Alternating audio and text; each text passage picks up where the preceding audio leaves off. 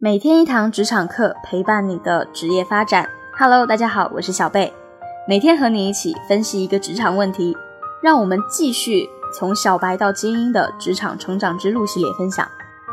今天是我们分享的第三天，来讨论一下关于在职场中学生思维这个现象。在学校和社会是完全不同的两种环境，在学校的你呢，能够做一个好学生，就是一件挺不错的事情了。而进入职场之后，事事要求有目标、有结果，我们所会面临的压力、竞争、事项内容，都和学校截然不同。如果我们还继续用学生时代的思维方式来应对职场中的各个事项，那么对我们的职业发展是非常不利的。在职场中有哪些典型的学生思维会影响着我们的职业发展呢？赶紧来看一下。第一点。职场新人往往习惯被动接受，而不是主动的获取。在学校，我们会习惯了老师布置作业，但工作后，很多地方很多的工作也并没有那么的确切和合缝，往往都需要自己去发挥。等待着被布置，只会让你泯然于众人。那些在职场上能够有所突破的人，往往都更加主动。他们不会羞涩于请教，也不会因为担心麻烦人而影响工作。他们只是聚焦的在如何去让工作变得更好。千万不要小看主动的力量，要积极主动的去找工作的事项和突破口。那第二点呢？因为自己的学校强，就认为自己也强。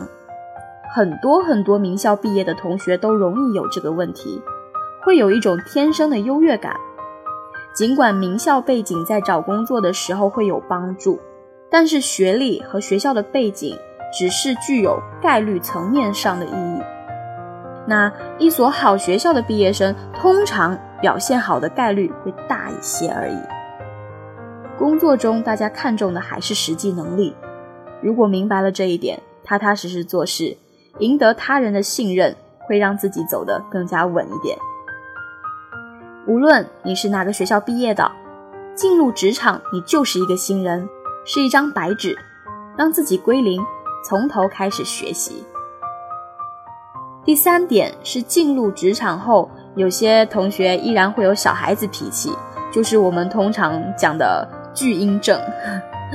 在职场上，切记不要把无知当个性，不要把口无遮拦当做直爽。也不要以自我为中心，让其他人都围着你转，因为大家没有那么多的时间去了解你丰富的内心，大家更想配合好，尽快的把我们的事项做完。有个性呢，有脾气不是不可以，但必须建立在你自身的本事和成绩的基础上。没有足够的能力和成果支撑，还以自我为中心，是肯定会遭到我们团队所嫌弃的。第四点，容易过于放大自己的价值。初入职场，当我们的工作取得了比较好的结果的时候，嗯，比如说你谈下了一个很重要的客户，嗯，签了一份很不错的合同，往往会产生自己能力很强、价值非常重要的假象。但实际上，职场新人的成功很大一部分来自于企业的影响力和团队的协作。同样的事情换一个人去做，结果未必没有你做得好。那客户对你的认可，更多时候是因为对你所处的企业认同感和企业给你带来的形象光环。我们往往没有想象中的那么重要，公司不会因为缺了你运转不了。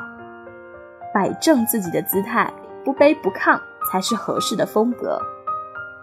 那第五点，我们习惯待在自己的舒适区，懒于改变自己。